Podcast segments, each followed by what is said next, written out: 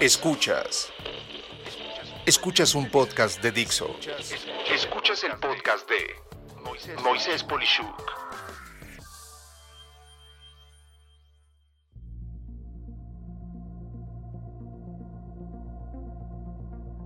Amigas, amigos, un gusto estar con ustedes eh, en esta ocasión en lo que sería la entrevista para una persona que conocí hace poco y la verdad me marcó mucho. Eh, ella es Claudia Jáñez, es eh, una celebridad eh, en el mundo y en México por muchas razones, y así lo considero yo, no solamente es eh, la titular de la empresa DuPont, sino que además es la presidenta del Consejo Ejecutivo de Empresas Globales. Y Claudia, ha sido para mí un gusto que aceptes este podcast conmigo. Moisés, el gusto es mío y gracias por tus amables palabras, las, las aprecio mucho.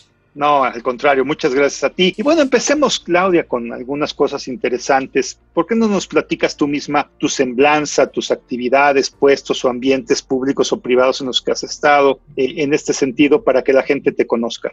Eh, pues mira, Moisés, yo eh, empecé mi, mi, carrera profesional pues a mediados de los noventas. Soy licenciada en Derecho, estudié también una maestría en negocios en el IPADE hice el MEDEX del 2000 al 2002, o sea que ya llovió. Eh, y además tengo unos estudios de negociación en, algunos otros estudios también eh, en, la Universidad Panamericana. Eh, tengo 25 años, este año cumplí, de trabajar para empresas extranjeras y, para trabajar, y trabajar para empresas casualmente americanas. Trabajé para la financiera de Ford, uh, por allá de mediados de los 90, cuando, cuando este país estaba abriendo, cuando empezó NAFTA y después trabajé, he trabajado también para PepsiCo, eh, para General Electric y para DuPont. Una coincidencia que siempre hayan sido eh, americanas. La verdad es que creo que soy como un marciano, soy, siempre he dicho que soy ingeniera de closet tal vez porque tengo 25 años trabajando para empresas manufactureras. Claro. Eh, me gustan mucho los procesos. Para ser abogada sumo y resto bastante bien, nada más. Eh, y, y, y, y, me dejo y, confío siempre en, en, en, el, ¿no? en el CFO y en los, y en los financieros. Y, creo que eso, eso, eso, eso, es lo más importante, Moisés. Me parece que, que, a lo largo de mi trayectoria profesional, el siempre tener equipos de, de excelencia, el rodearme eh, de gente que, que, que, me apoye y que, y que nos apoyemos. Eh, estoy convencida que la vida está hecha de, de equipos. Y en la parte, eh, bueno, soy presidente de DuPont México desde enero del 2015, o sea que ya van a ser casi seis años. Eh, soy presidente de DuPont América Latina desde septiembre del 2017, o sea, poco más de tres años. Eh, y presido el Consejo de Empresas Globales, eh, que ahora les cuento un poco qué es, desde enero del 2019, es decir, ya casi cumplo los dos años de mi periodo, que, que se cumplen el, a principios del año 2021. Eh, pues bueno, muy,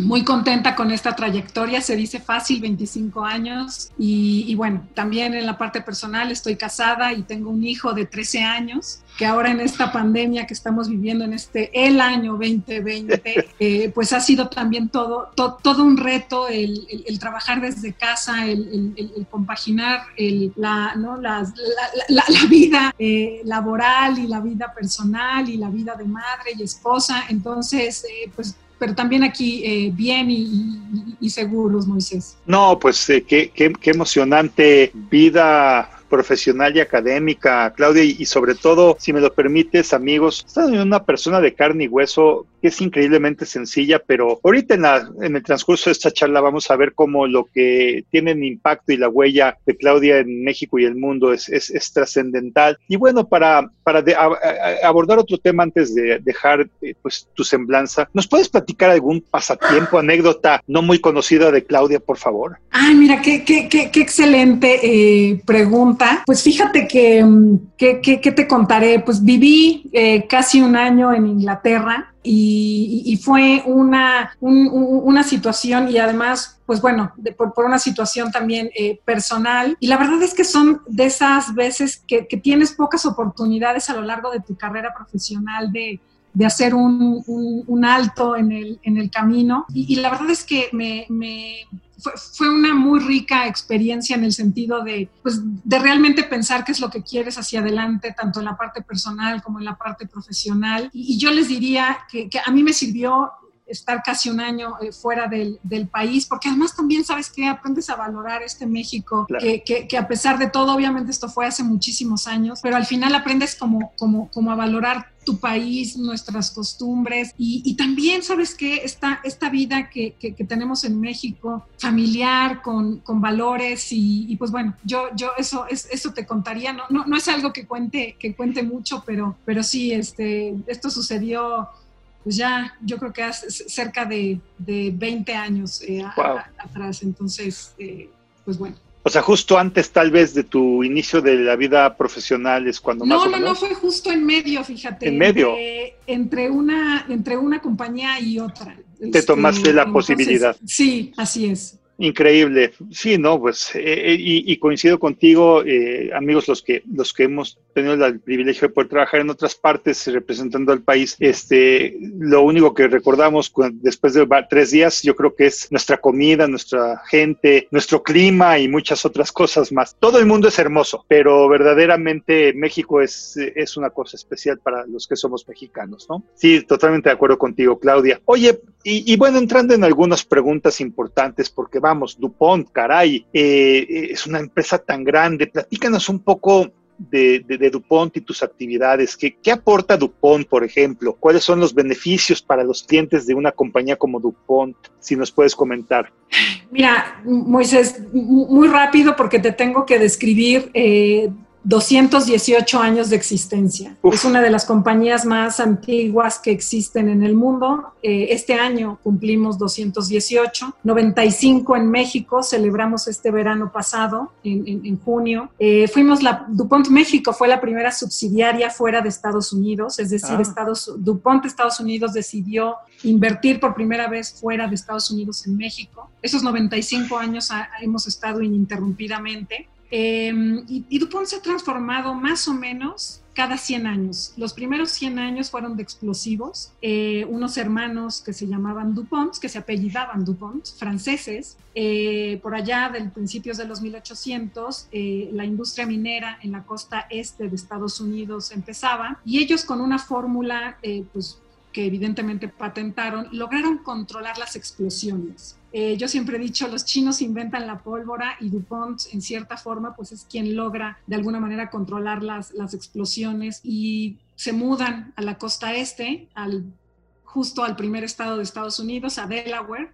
Justo ahí está la casa matriz, es a una hora de Nueva York en tren más o menos. Y, mm, y empiezan eh, con, con, explosivos para la industria minera, es decir, para separar el metal de, eh, pues de la piedra y de, la, y, de, los, y de las sales y de los minerales precisamente. Los siguientes 100 eh, años son importantísimos en la historia de DuPont y es, pues hizo los grandes inventos químicos como el nylon, como el celofán, el neopreno que usan los buzos, la licra, es también invento de DuPont. Todos los refrigerantes, los gases refrigerantes que se usan en los autos o en los refrigeradores, em, en fin, eh, una, una, serie de... El, Nomex que usan, eh, que es, la tela que usan los corredores de Fórmula 1, que no se incendia, o los ah, bomberos, eh, el antibalístico, que es el Kevlar, todos estos son eh, inventos de, DuPont, no nada más la marca, el invento como tal, el, material. Eh, y ahora, este tercer siglo, somos una compañía eh, líder en innovación. Estamos enfocados principalmente en soluciones que aporten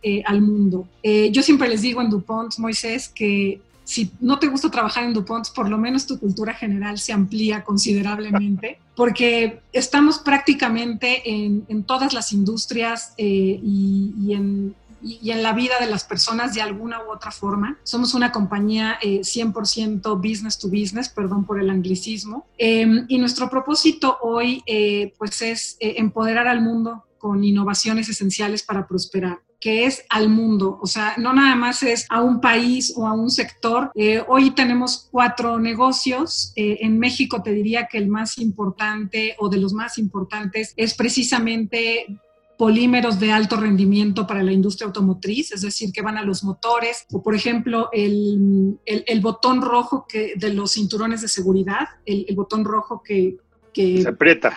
Que, se aprieta, exacto, gracias Moisés. Eh, ese es, es, un polímero nuestro, por darles un ejemplo, pero también estamos en, en los motores. Y creo que algo muy importante hoy eh, que, que, ha hecho DuPont es cambiar completamente la forma en la que innova, Moisés. Y creo que en un año 2020 en donde hemos tenido eh, pues que, cambiar nuestra manera, ser mucho más resilientes, eh, pues me parece que DuPont eh, ha logrado también inclusive adaptar esta innovación. ¿Y a qué me refiero? Pues mira, cuando DuPont inventó el nylon o inventó el celofán, pues prácticamente no había nada en el mundo. Entonces era un tema mucho más sencillo, entre comillas, evidentemente, de, innovar. Hoy lo estamos haciendo con nuestros clientes con desarrollo sustentable y viendo qué es lo que va a necesitar la humanidad hacia el 2030 es decir, no es innovar e inventar por inventar y a ver a quién le sirve. Eso funcionó muy bien en los 1800, funcionó muy bien en los 1900, pero en el, en, el año 2020 y lo estamos haciendo prácticamente desde el 2017,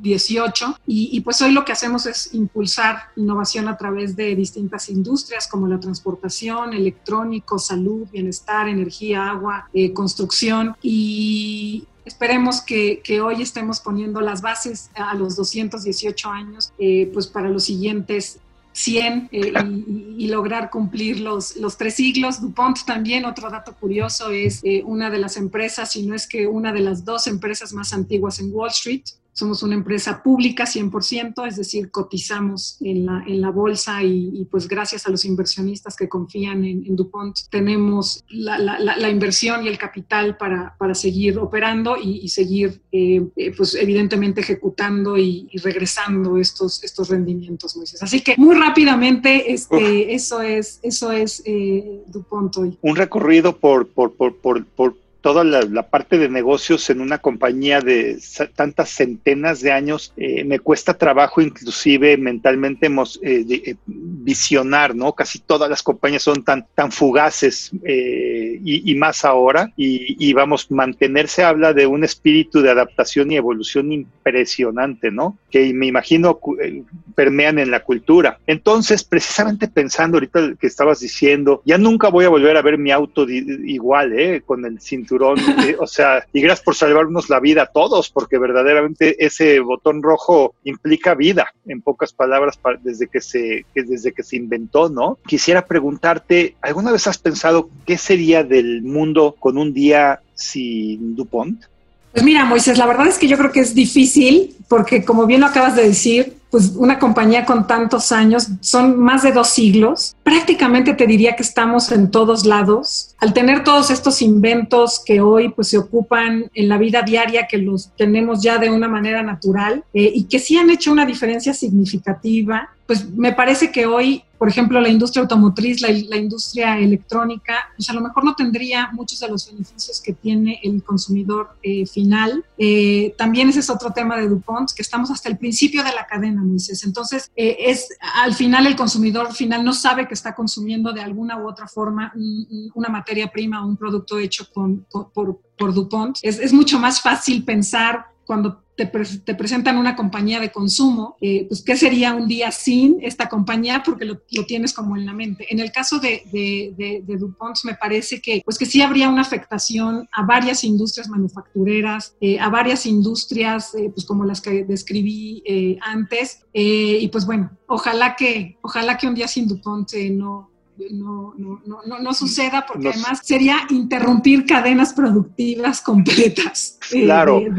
No, no, es que me pongo a pensar en el fenómeno de lo que estás comentando y la verdad es que sí hay compañías que a lo mejor nos va a dar tristeza, pero no va a pasar nada, pero aquí digo, desde perder el botón rojo del coche hasta olvidar el neopreno y pasando por todos los plásticos que acabas de mencionar y no tener todos los polímeros para los autos, pues prácticamente como tú dices, millones de personas perderían el trabajo instantáneamente. Y, hablo de millones a nivel global, ni siquiera solamente en México. Entonces sería catastrófico, eso es lo que, lo que puedo interpretar, ¿no? Claudia, tengo que pensar en ti en, varias facetas y, y, eres de los invitados que he tenido probablemente la que reúne esta situación tan complicada porque tu podcast se tendría que dividir en dos, uno para hablar con la presidenta de Dupont y otra para hablar con la que hoy todavía es eh, la presidenta del Consejo Ejecutivo de Empresas Globales. ¿Me puedes platicar un poco a mí y a todos ¿Qué es esto del Consejo Ejecutivo de Empresas Globales? ¿Para qué sirve? ¿Quiénes son sus miembros? Y, y, pues, ¿qué opinan en, sí de la situación actual de nuestro querido México en el mundo, por ejemplo?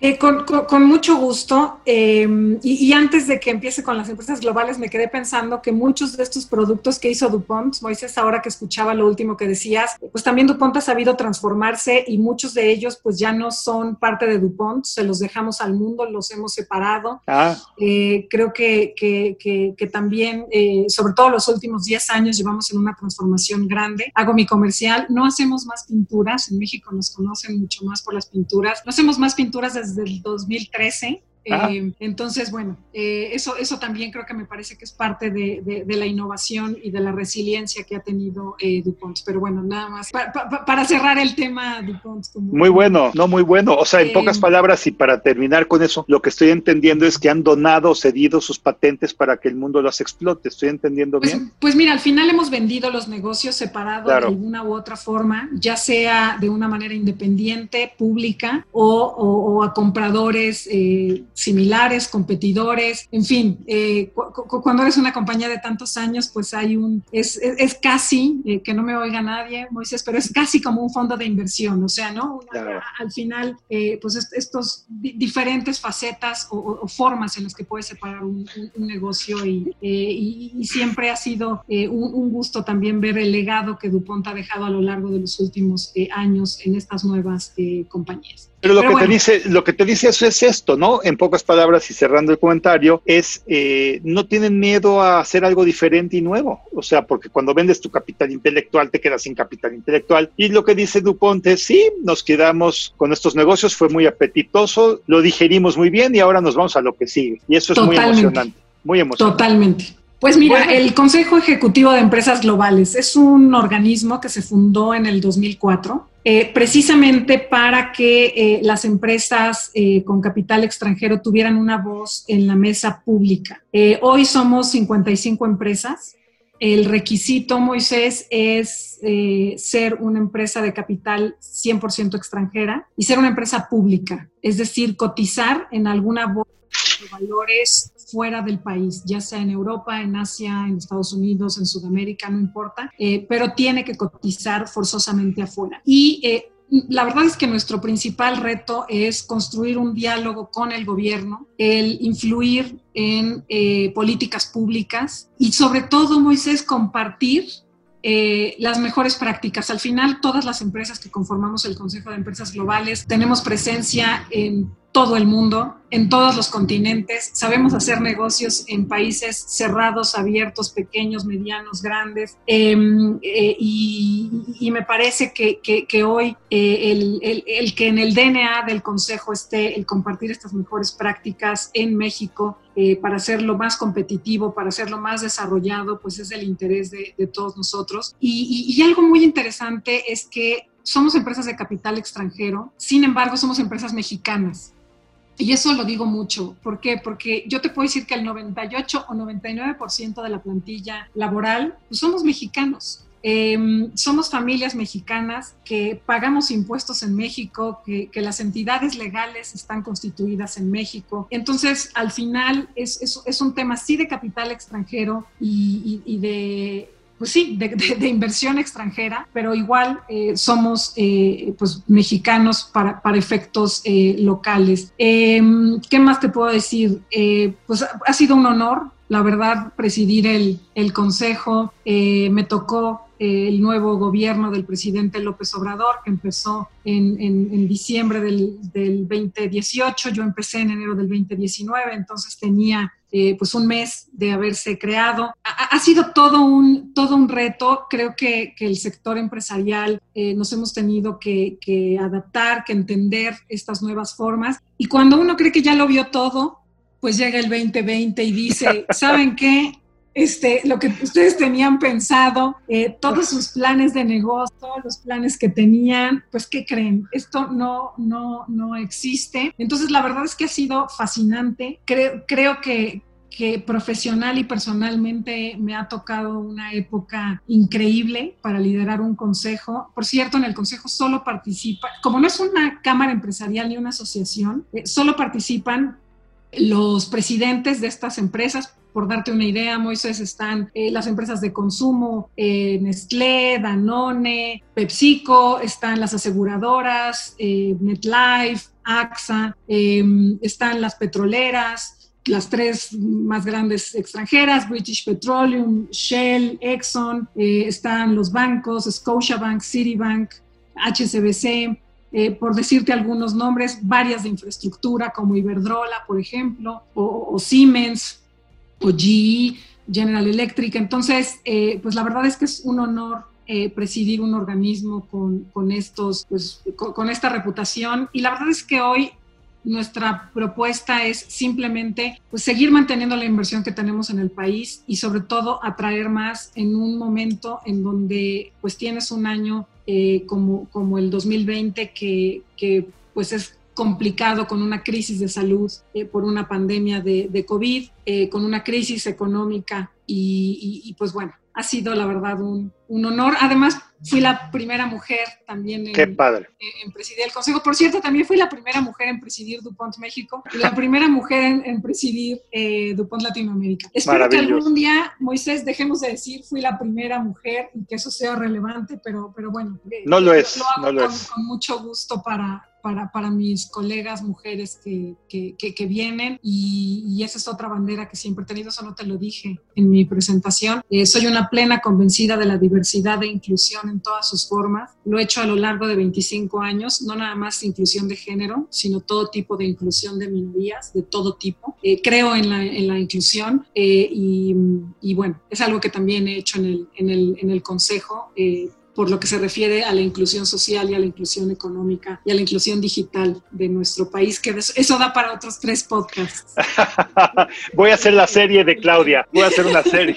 Oye, oye, y tratando entonces de redondear, Claudia, presidente de DuPont, Claudia, presidente de el Consejo Ejecutivo de Empresas Globales, ¿qué opinión tienes tú, tus colegas, lo que has escuchado de la situación en México actualmente? Tiene ventajas México como país que nos están aprovechando, ¿Qué puede hacer un empresario eh, mexicano en los siguientes 12 meses, eh, por ejemplo.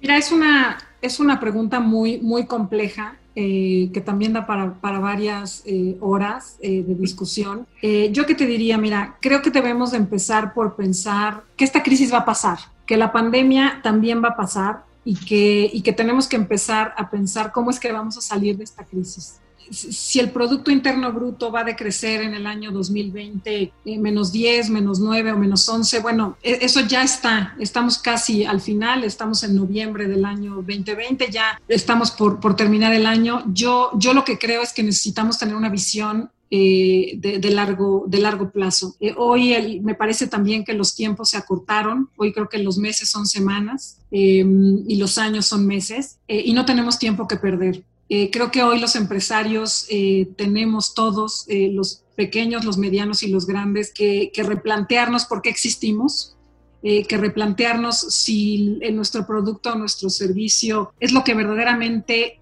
es en lo que verdaderamente tengo que estar. Si la respuesta es sí, entonces tengo que poner bien claras mis prioridades. Hoy todos estamos luchando por el efectivo. Hoy todos estamos luchando por mantener los empleos y por pagar la nómina. Hoy todos estamos luchando por eh, pagar eh, deudas, eh, por pagar deudas y, de, capital. Entonces, por eso me parece importantísimo empezar por, por definir si, mi, si mi negocio, mi producto o mi servicio sostenible en el largo plazo. Eh, después creo que de manera personal, eh, pues me parece que hoy el liderazgo cambió completamente, Moisés. Eh, yo estoy impresionada de lo rápido que cambió el mundo en meses y creo que hoy los líderes empresarios pues tenemos que adaptarnos y, y ser mucho más conscientes y adaptarnos mucho más rápido a estos cambios.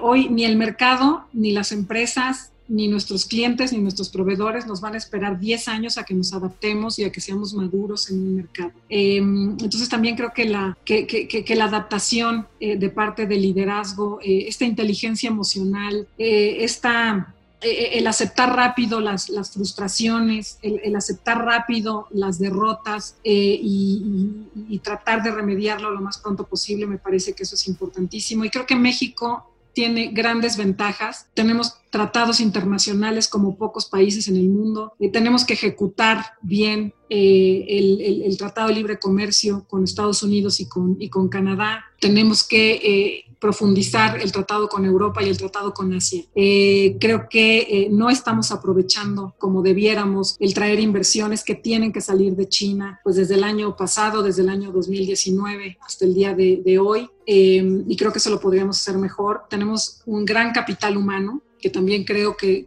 está desaprovechado. Y por último, si me permites mencionarte, yo creo que hoy eh, tenemos que enfocarnos mucho más en la educación, en la mm. educación técnica, en la educación dual. Eh, me parece que un país que no invierte en la educación, que no invierte en los jóvenes, y más un país como México con tanta gente joven, eh, me parece que, que, también tenemos que replantearnos eh, pues todo el sistema educativo para tratar de, tener eh, mejores talentos que hoy competirán en, un mundo, en un mundo global. ¿Ves oportunidades para México? Sí, definitivamente. Eh, creo que, tenemos muchísimas oportunidades, además de la ubicación, que siempre lo hemos, que siempre lo hemos dicho. Eh, me parece que hoy em, el, tener un talento que aprende y que aprende rápido, el, que tenemos cadenas productivas con eh, América del Norte, sobre todo, establecidas desde hace 25 años, desde que empezó el primer Tratado de Libre Comercio en 1995. Y, y creo que todas esas oportunidades están ahí. y por eso me parece, y por eso ha sido fascinante para mí estar en el Consejo de Empresas Globales porque me parece que tenemos que mandar un mensaje de certidumbre hacia afuera, un, un mensaje de gobernanza eficaz, un mensaje de que la inversión privada nacional y extranjera es bienvenida en México. Eh, y eso, eh, eh, eso creo que es una, una gran oportunidad, que, que, México necesita infraestructura, México necesita energía limpia y, a buen costo, México necesita empleo y pues todo eso está ahí. entonces hay que, que, tratar de maximizar estos mensajes para generar bienestar y desarrollo para todos. Muy interesante. Claudia, ¿cuáles serían entonces, si me permites extrapolar tres acciones inmediatas que te gustaría que pasaran en México? Mira, primero, tener una visión conjunta de país de largo plazo. Eh, me parece que el sector público, el privado, la academia y las asociaciones civiles eh, debemos de tener una visión más clara de país de largo plazo. Eh, segundo, me parece que debemos de ser mucho más participativos y, mucho más empáticos con el otro. Yo creo que hoy los extremos son y, las divisiones ideológicas nos tienen detenidos. me parece que, unos y otros, todas las visiones ideológicas se deben escuchar y, por el bien de México creo que eh, debemos, deberíamos de dejar las, las, ideologías a un lado y ponernos eh, a trabajar. Em, y tercero, yo lo que vería con muy buenos ojos es que todos, los medianos y los grandes sobre todo, y el sector público, nos enfocáramos en las mini pymes, que son quienes mantienen este país creo que el que pudiéramos apoyar de alguna manera con, incentivos, eh, incentivos a la innovación, incentivos a las aperturas, incentivos al empleo a los emprendedores. Eh, me parece que eso ayudaría muchísimo, Moisés, a que, a que este país saliera, saliera adelante. Oye, pues muy, muy interesante y sobre todo con los pies muy en la tierra, Claudia, porque está en una empresa global, pensar en la micro y pequeña empresa como uno de los pulmones y corazón de la economía, pues evidentemente estoy absolutamente de acuerdo contigo y, qué bueno que venga de ti eh, ese tipo de recomendación. Y bueno, siguiendo en el tema de recomendaciones, pues, ¿qué, qué, qué recomendaciones clave le harías un empresario mexicano en la coyuntura actual? Mira, ya lo dije un poco. Creo que hoy revisar eh, sus prioridades es eh, importantísimo, revisar su propósito. Y tercero, yo creo que hoy es importantísimo esta transformación rápida eh, hacia, hacia largo plazo, hacia la sustentabilidad. Yo creo que hoy quien no quien no sea sustentable en el largo plazo no va, no va a sobrevivir. Eh, y, sustentabilidad de todos sentidos. Solemos pensar que la sustentabilidad solo es el cuidado del medio ambiente o la energía. Me refiero a todo. Eh, me refiero a, a, mi existencia como, como tal. Creo que para mí las crisis son una oportunidad, creo que es cuando mejor sales. Eh, una vez que sales del, del, túnel negro, eh, me parece que es cuando más puedes hacer un análisis eh, de, qué, de qué has hecho bien y qué has hecho mal. Creo que este año 2020 es importantísimo para sentarte y decir qué he hecho bien y qué he hecho mal. Y sabes también que yo les recomendaría, si me permites,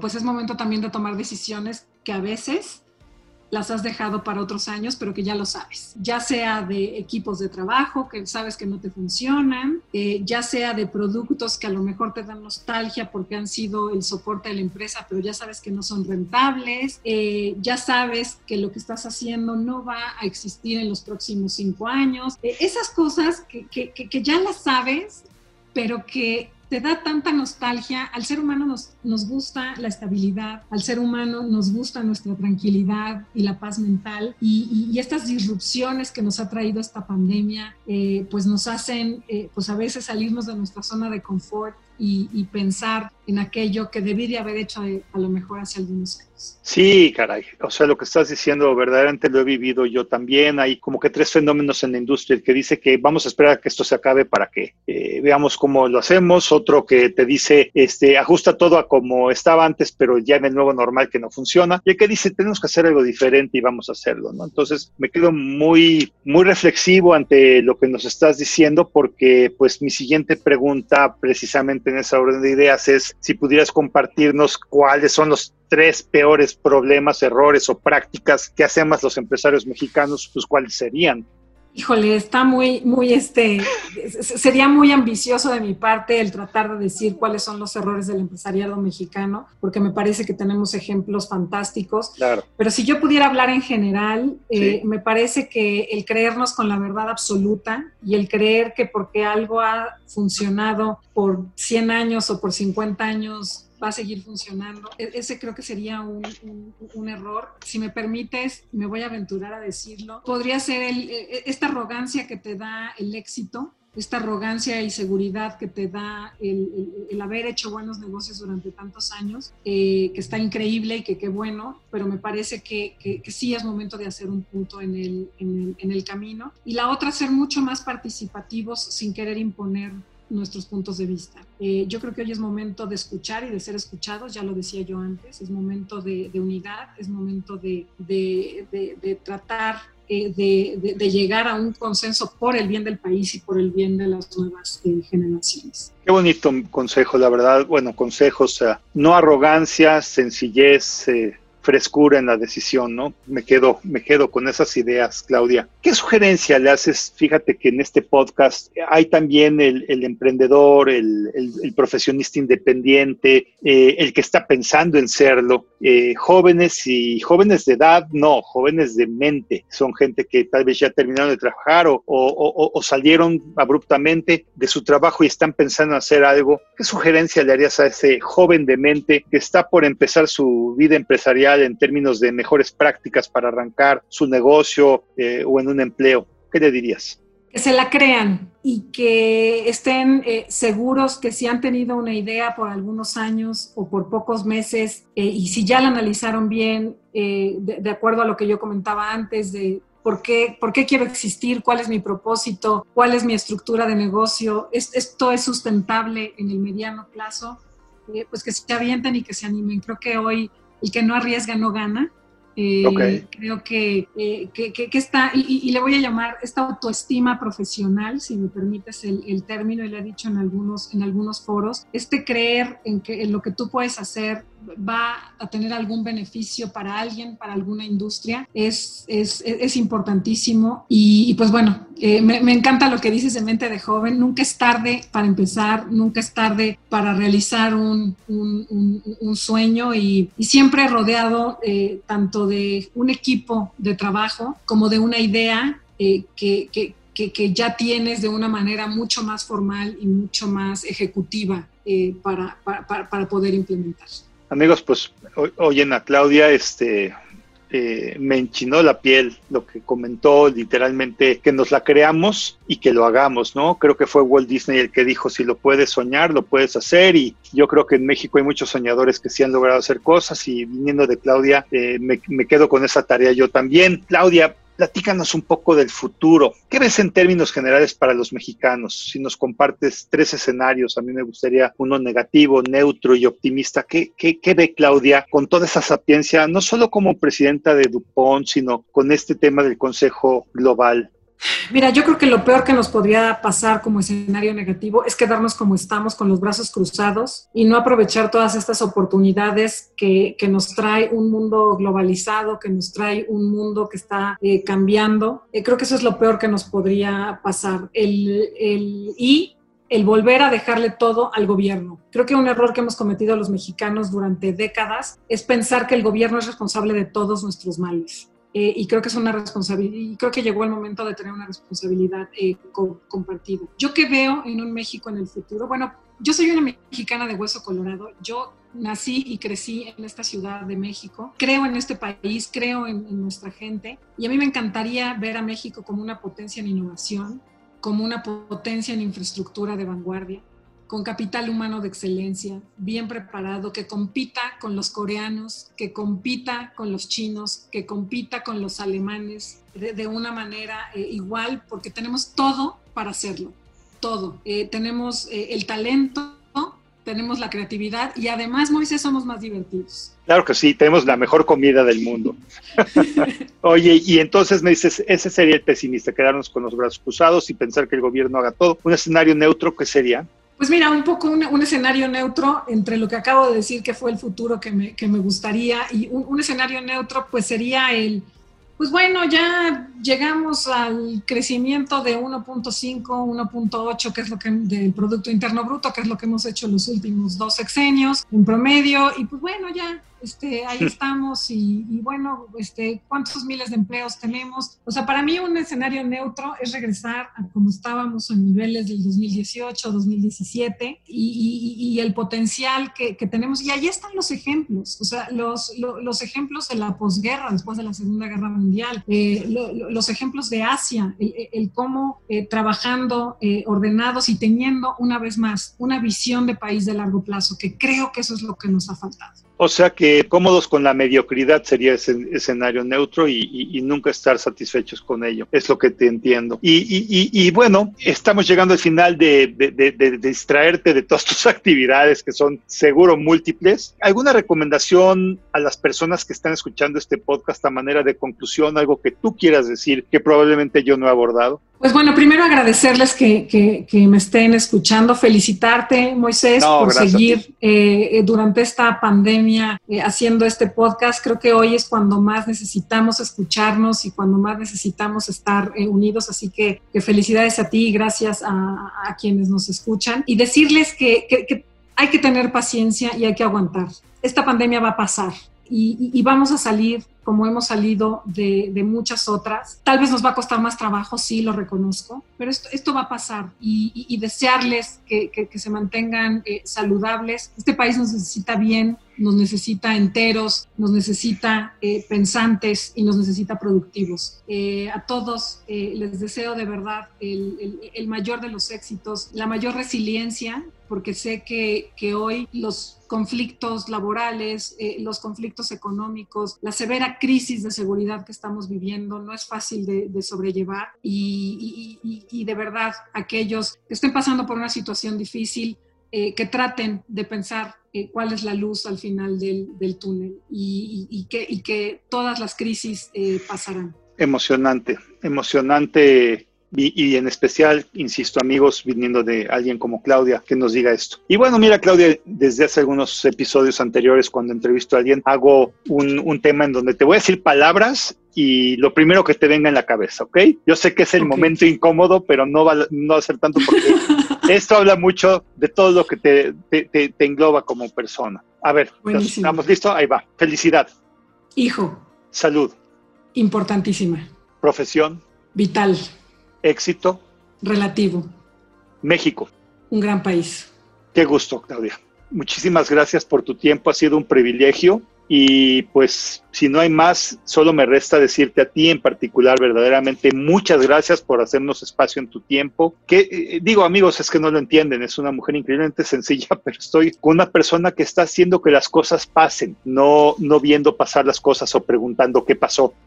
Y lo digo orgullosamente como empresario, lo digo orgullosamente como mexicano y lo digo orgullosamente como una persona que siente que la, mujer y el hombre están en el mismo nivel y no es lo que define un sexo la capacidad. La capacidad se define en gentes como Claudia por eso, por hacer que las cosas pasen. Te agradezco mucho, Claudia, por estar conmigo el día de hoy. Muchísimas gracias a ti, gracias otra vez por tus amables palabras y el mayor de los éxitos en tus demás podcasts y eh, que duren muchísimos años más. gracias, Moisés, y gracias a todos. Muchas gracias y gracias a ti, Claudia. Amigas, amigos, soy Moisés Polishuk y agradezco que me hayas escuchado.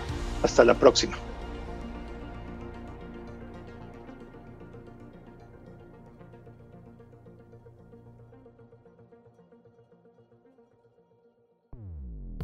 Dixo presentó el podcast de Moisés Polishuk. La producción de este podcast corrió a cargo de Verónica Hernández. Coordinación de producción, Verónica Hernández. Dirección General, Dani Sadia. Voz y contenido, Moisés Polishuk.